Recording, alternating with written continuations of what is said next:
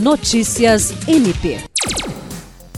A Procuradora-Geral de Justiça do Ministério Público do Estado do Acre, Cátia Rejane de Araújo Rodrigues, recebeu nesta sexta-feira a visita institucional da deputada federal Jéssica Salles. O encontro foi acompanhado pelos procuradores gerais adjuntos Gilceli Evangelista e Sami Barbosa Lopes, pela coordenadora do Centro de Atendimento à Vítima, Procuradora de Justiça Patrícia Rego e pelo secretário-geral do MPAC, promotor de Justiça Rodrigo Curte. No primeiro momento, a parlamentar foi recebida no gabinete da Procuradoria-Geral de Justiça, onde recebeu alguns brindes das mãos da Procuradora-Geral, que agradeceu pelas parcerias e por sua sensibilidade através de seu mandato em benefício da atuação do MPAC e do desenvolvimento dos projetos da instituição no estado do Acre. Após o encontro no gabinete, a parlamentar foi conhecer as instalações do Centro de Atendimento à Vítima, o Centro de Atendimento ao Cidadão, o Núcleo de Apoio e Atendimento Psicossocial e o Centro de Memória do MPAC.